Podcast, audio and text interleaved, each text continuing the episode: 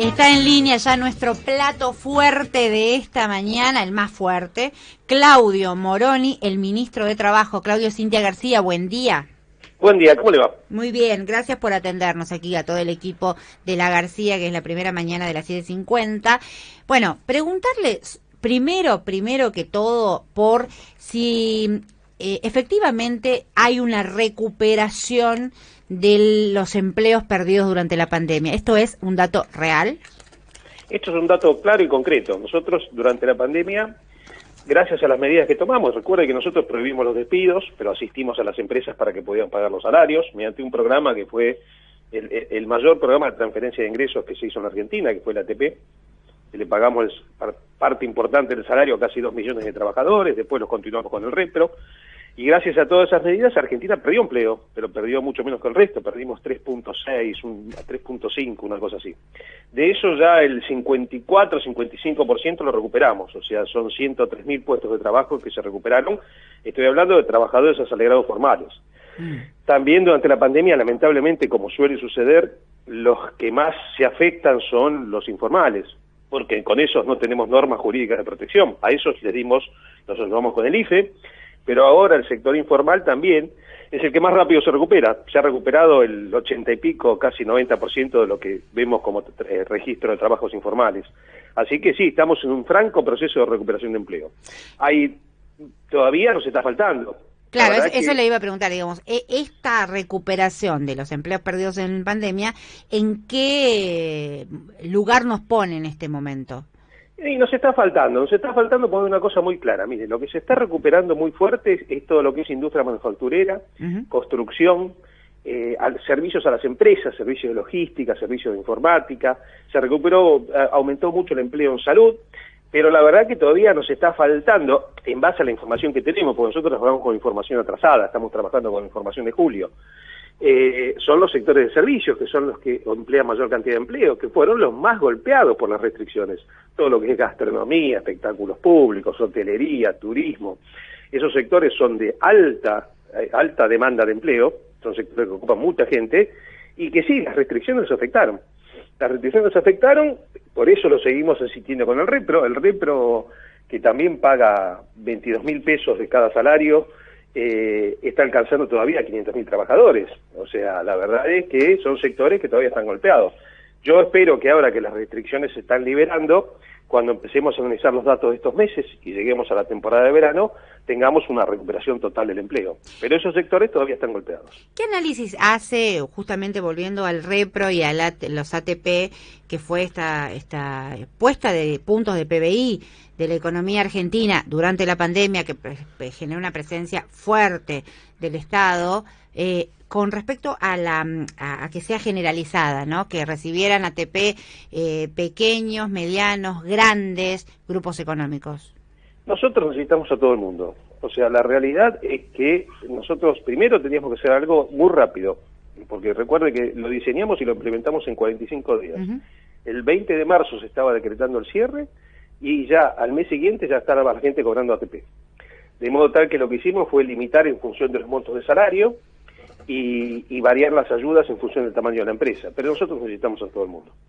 Hay un tema con eh, una consigna del gobierno que tiene que ver con eh, el objetivo de eh, que los salarios crezcan más que la inflación. ¿A cuánto, cuán lejos está ese horizonte?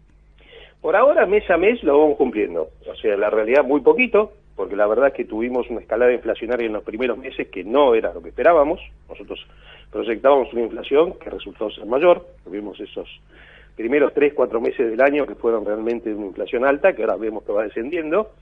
Hoy, hoy podría decirle que estamos en una recuperación medido respecto a diciembre del 20 del 0,8, casi un punto de salarios.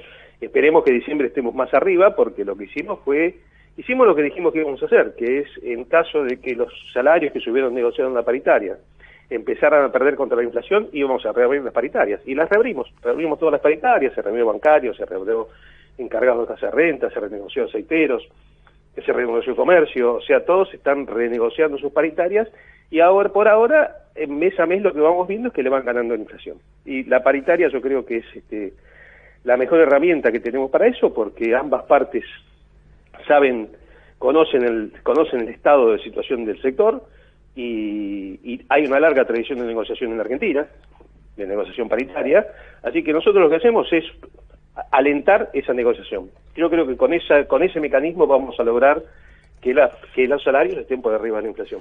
Ministro, ¿qué tal? Eh, buen día. Alonso lo saluda. Consultarle por el salario mínimo. ¿Va a haber la reapertura eh, de la negociación este mes?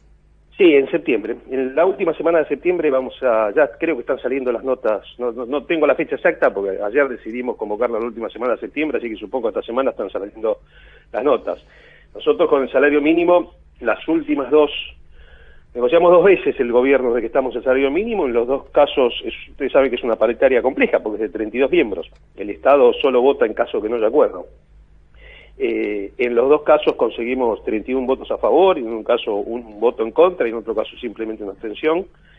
Y lo que hicimos en los últimos meses, como veíamos que nos pasaba esto, que se había acelerado la inflación y los valores que nosotros considerábamos razonables en ese momento que se habían negociado quedaron atrasados, lo que hicimos fue anticipar los aumentos que se habían previsto para meses posteriores y con eso conseguimos que hoy el salario mínimo le esté ganando la inflación. Ahora sí, por supuesto, el valor que fijamos, que fue de 37, luce corto, así que ahora en septiembre lo renegociaremos. Es importante esto que usted está diciendo, teniendo en cuenta que eh, la, reapertura de la paritaria también presiona por el aumento del salario mínimo. En su momento hubo una frase sobre el salario mínimo, este, algo así como que el salario mínimo es aquel que se pueda pagar. ¿Usted qué, qué, cómo resignifica el concepto del salario mínimo? El salario mínimo es un salario de referencia para toda la economía. Lamentablemente se dejó caer mucho en los últimos años, se dejó caer mucho y es un salario que tiene que ir viendo cómo van negociando el resto de los salarios y siempre tratar de colocarlo un poquito por encima de eso, cosa que vaya empujando las negociaciones. Y es más o menos lo que estamos haciendo. Ministro, y tengamos en cuenta también que el salario mínimo, eh, distintos porcentajes se fijan para las políticas sociales también, lo cual tiene un impacto eh, sobre todo en, la base de la pirámide, si se quiere. Eh, consultarle también, ¿cuánto cree que, a ver, venimos de una pérdida de poder adquisitivo muy fuerte del salario? ¿Cuánto se puede ir recuperando? ¿A qué velocidad se puede ir recuperando ese poder adquisitivo perdido? Una cosa es ganar la inflación, otra cosa es recuperar poder adquisitivo. Nosotros queremos que vaya, que sea una recuperación constante. Que, que la verdad es que durante el gobierno de Macri se perdieron más de 20 puntos del salario real. Mm, o sea, la realidad es que es una pérdida enorme no podemos recuperarlo en seis meses. O sea, no, no, no, hay ningún dato, no hay ningún caso en la historia del mundo que se haya recuperado en términos reales un salario 20 puntos en seis meses. Ahora sí podemos hacer una recuperación consistente y continua. Es importante. ¿El salario mínimo tiene techo? No, no, es una negociación, es una negociación que, que nosotros no, le hemos puesto techo, de hecho no, en las últimas dos negociaciones el Estado ni siquiera votó. O sea, hubo acuerdo total entre, entre los 32, 31 miembros de los 32 de la paritaria. Mm. Ministro, ¿cómo está? Emanuel Herrera lo saluda. Ministro, hay dos temas muy candentes en cuanto a los trabajadores. Uno son los tercerizados de Desur, que ya en varias jornadas cortaron el puente Pueyrredón. También los trabajadores del Tren Roca, que prometen que van a cortar hoy las vías del ferrocarril. ¿Cuál es la posición del Ministerio de Trabajo al respecto? Mire, esos son conflictos muy viejos. O sea, en el caso de Sur es, es este, una empresa contratista de la construcción, una empresa que es del rubro de construcción, que hacía trabajo de construcción para Sur y es un tema que data del año, que tiene tres años y pico, cuatro. Eh, en el caso de los trabajadores ferroviarios lo estamos analizando, hay, eh, hay son unos 40 trabajadores, eh, ayer llegaron los datos de una empresa, muchos de ellos se habían ido con retiro voluntario, o sea, son conflictos complejos. Son conflictos complejos eh, que, como de costumbre, cuando un gobierno atiende, tiene más conflictos que los gobiernos que no atienden. Este, en algunos casos, esta gente en el 2019 no, no, no, no, no había generado un conflicto. Pero bueno, lo estamos atendiendo, estamos tratando de ver cómo se resuelve. El de el caso de Desur, gran parte eran, eran en total unos 400 trabajadores, creo que eran 20 que no han sido reubicados en otras empresas y iremos tratando de resolverlo. Gracias. Estamos hablando con el ministro Claudio Morón y por poner en agenda la política económica, laboral del gobierno en este contexto de pandemia. No, yo remarco que no se puede hacer ningún análisis en materia eh, económica, en materia laboral, en materia de reactivación, en materia de actualidad, sin pensar el contexto de pandemia. En ese sentido, ahora lo llevo a un terreno más de la política eh, laboral. Por, eh, bueno, uno pensaría cuáles son las políticas, las propuestas laborales de la reta, Macri, Vidal. Que, es difícil porque no están discutiendo propuestas, pero tenemos una línea ministro, para, para, para tirar una punta del ovillo, que son declaraciones que acaba eh, recientemente de hacer el precandidato eh, Martín Tetaz. Si les parece, la compartimos. Claro. Te estoy diciendo, seguro de desempleo, más libertad para entrar y salir de la relación laboral. La combinación de esas dos hace que vos crees muchísimo empleo, tengas un montón de actividades. Este concepto novedoso relativamente, por lo menos para nosotros, de flexi seguridad, porque combina las dos cosas porque, porque además funciona combinando libertad para entrar y salir de la relación social con protección para el trabajador. Y ese parece ser hoy el mejor modelo. Bueno, la, palabra del precandidato, ¿qué opinas de, esta propuesta y de las propuestas en general? Bueno, de la, escasa línea que se ve de las propuestas laborales de la oposición. Eh, lo, que me parece que más allá de la ideología es un error conceptual, un error severo. O sea, el, modelo de legislación laboral y el modelo de representación colectiva laboral, o sea, el modelo sindical, no son simplemente normas jurídicas laborales, son forman parte de la estructura política argentina.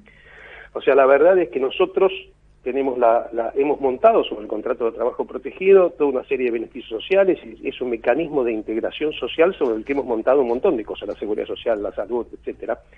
Con lo cual, la protección del contrato de trabajo no es solamente la protección de un ingreso, no es solamente la protección de ingresos, sino que es la protección de la pertenencia a una comunidad de trabajo y a una, a una aspiración, un imaginario de proceso, de progreso, etcétera, etcétera. No tenemos, este, cuando hablan de estos mecanismos que son propios, otros países tienen estos mecanismos de libre entrada y libre salida, pero lo han tenido siempre y han montado su estructura política alrededor de eso. Nosotros no. Y la verdad que yo defiendo la estructura política nuestra de tener un contrato de trabajo protegido y de tener representaciones colectivas fuertes. Así que no estoy de acuerdo con estos mecanismos de libertad de entrada y libertad de salida, que significa libertad de despido sin pago. La verdad que no estoy de acuerdo. Me parece que no solo es un problema ideológico, sino que es un error conceptual. Claro, porque cuando, además, en nuestra historia de como dice usted, de, de, laboral, han funcionado a favor de los trabajadores estas propuestas flexibilizadoras. Nunca, no hay ninguna demostración que esas, ese tipo de propuestas genere eh, crecimiento de empleo. Mire, el, el, de, de, las series que tengamos registro, porque hay, hay, hay, periodos de los que no tenemos registro, periodos viejos, de la serie que tengamos registro, el periodo de mayor crecimiento de empleo en la Argentina fue 2007 y 2011, y fue con estas leyes laborales. Claro. Así que la verdad es que lo que pasa es que son, son cosas que se dicen, supongo que a algunos sectores les debe gustar escucharlo, pero la verdad que no. Primero, nunca van a ser aprobadas por ninguna ningún congreso en donde tengamos parte nosotros. Y, y además no funcionan. La verdad que no, no, no, no funcionan. ¿Usted cree que, perdón, nunca, eh, me, me, importa remarcar esto, eh, el, este gobierno, este proyecto político va a apoyar una flexibilización laboral en el Congreso? No, pero es que no, no pero es que no, no estamos de acuerdo. La reforma laboral en ese sentido, yo estoy de acuerdo que hay que actualizar convenios. Tenemos convenios que tienen categoría del año 75, que ya no existen más. Eh, tenemos sistemas industriales que han cambiado, o sea, ya nadie nadie pinta sopletes, sino que son cámaras de pintura. O sea, tenemos un montón de cosas que actualizar. Pero por eso tenemos una herramienta perfecta que son los convenios colectivos. Eh, esto de modificar la ley para que no haya más indemnización por despido, que sea libre libre despido sin consecuencias, etcétera, etcétera, no, no, estamos de acuerdo. Además, no funciona. Ministro, se está elaborando el presupuesto para el año que viene, se tiene que presentar el miércoles de la semana que viene a más tardar, como parte del gabinete económico que incluso hoy va a participar de la reunión a las 10.30. ¿Qué nos puede adelantar? ¿Qué lineamientos generales están trabajando? ¿Qué mensaje les bajó el presidente sobre lo que se quiere para el año que viene en materia económica? Lo mismo que para este año. El, punto básico de nuestro proyecto es que el salario crezca por sobre la inflación, que los sectores que requieren asistencia vuelvan, la sigan teniendo, porque no sabemos si la pandemia, la verdad es que no sabemos, todos estamos conscientes de que lo que vemos en otras partes del mundo, el virus no es una cosa tan fácil que vaya a desaparecer de un día para otro, así que también está previsto, por ejemplo, en el caso del Ministerio de Trabajo, presupuesto para sostener un repro en caso que sea necesario, y por supuesto desarrollo de la obra pública. O sea, desarrollo, eh, estamos nuevamente estamos duplicando el presupuesto de inversiones de capital respecto a lo que venía los años anteriores. Ministro Morón y Claudio Morón, el ministro de Trabajo, le agradecemos este contacto con la M750. Le hago las dos últimas preguntas. Se va ahora en un ratito efectivamente a la reunión de gabinete económico. ¿Nos puede spoilear alguna línea de lo que hoy se va a tratar como temas? En general las reuniones suelen ser muy abiertas, no, son, no, no, no vamos con agenda cerrada. O sea, la realidad es que a veces sí tenemos una agenda prevista, otras veces vamos, vamos viendo, cada uno lleva sus temas este, así que hoy casualmente no hay agenda cerrada, hay agenda abierta. Le agrego una pregunta más antes de la última, que es conceptual de toda la semana. Eh, hubo en la oposición, sobre todo esto lo, viene instalando la línea más dura, Macri, si es que hay una línea más dura y más blanda en la oposición, sobre un posible, una posible corrida cambiaria el día después de las elecciones. ¿Qué responde a esos augurios? Mire, el Banco Central viene manejando perfectamente la política monetaria cambiaria del país y estamos en un año récord de exportaciones. Así que la verdad que no sé cuáles son las circunstancias fácticas que autorizarían eso, que, que permitiría semejante cosa. La verdad es que no, no vemos vemos tenemos un récord de exportaciones. De, paso está, tenemos récord de exportaciones también en carnes, que yo escucho muchas quejas, la verdad que Hoy, pese a las restricciones, con los cupos permitidos, estamos las exportaciones de carne están muy por encima de los promedios históricos. Entonces, si tenemos excelente grado de exportaciones, récord de exportaciones, ¿cómo vamos a tener corrida cambiaria? La verdad que no, no son esas cosas que se dicen para asustar a la gente. Sí, para generar efectivamente ese temor eh, con la con la memoria de lo que generó el macrismo en 2019, el día después de, de justamente de las elecciones, ¿no? Una corrida cambiaria que se generó políticamente. Pero, pero la verdad es que ellos sí tuvieron corrida cambiaria. Claro. Ellos sí tuvieron, ellos, ellos no tuvieron exportaciones, ellos tuvieron, eh, eh, digamos, lo que más exportaron fueron dólares que salieron del país. La realidad es que, es que a, veces me parece que no, es como si no hubieran gobernado. La verdad que a veces dicen cosas, yo escucho cosas que digo, pero a veces me parece que si uno le preguntara, eh, sacando Macri, preguntara al resto de los candidatos de la oposición quién gobernó desde 2015 a 2019, farfullaría de una cosa incomprensible para no decirlo. Mm, el gran bonete. Y la última, y ahora sí le agradecemos el contacto con la primera mañana de la M750. ¿Qué es la democracia para usted? Para, para nosotros la democracia no es solo un concepto de elecciones, sino es una integración plena. O sea, la verdad es el respeto a todos los derechos. Y de hecho lo estamos demostrando. Ustedes piensen que aún en, el peor año de la historia económica del mundo, no de Argentina, el peor año de Argentina amplió, sus, amplió derechos. Amplió derechos, amplió derechos, reconocimos los derechos de personas trans, reconocimos, resolvimos el tema de la interrupción libre del embarazo, que era un tema histórico de Argentina eh, reconocimos, el, fuimos uno de los pocos, uno de los seis países que aprobaron un tratado de la OIT contra el acoso y la violencia en el trabajo. O sea, eso es democracia. No solo es la participación en un momento que es el voto, sino la ampliación constante de derechos.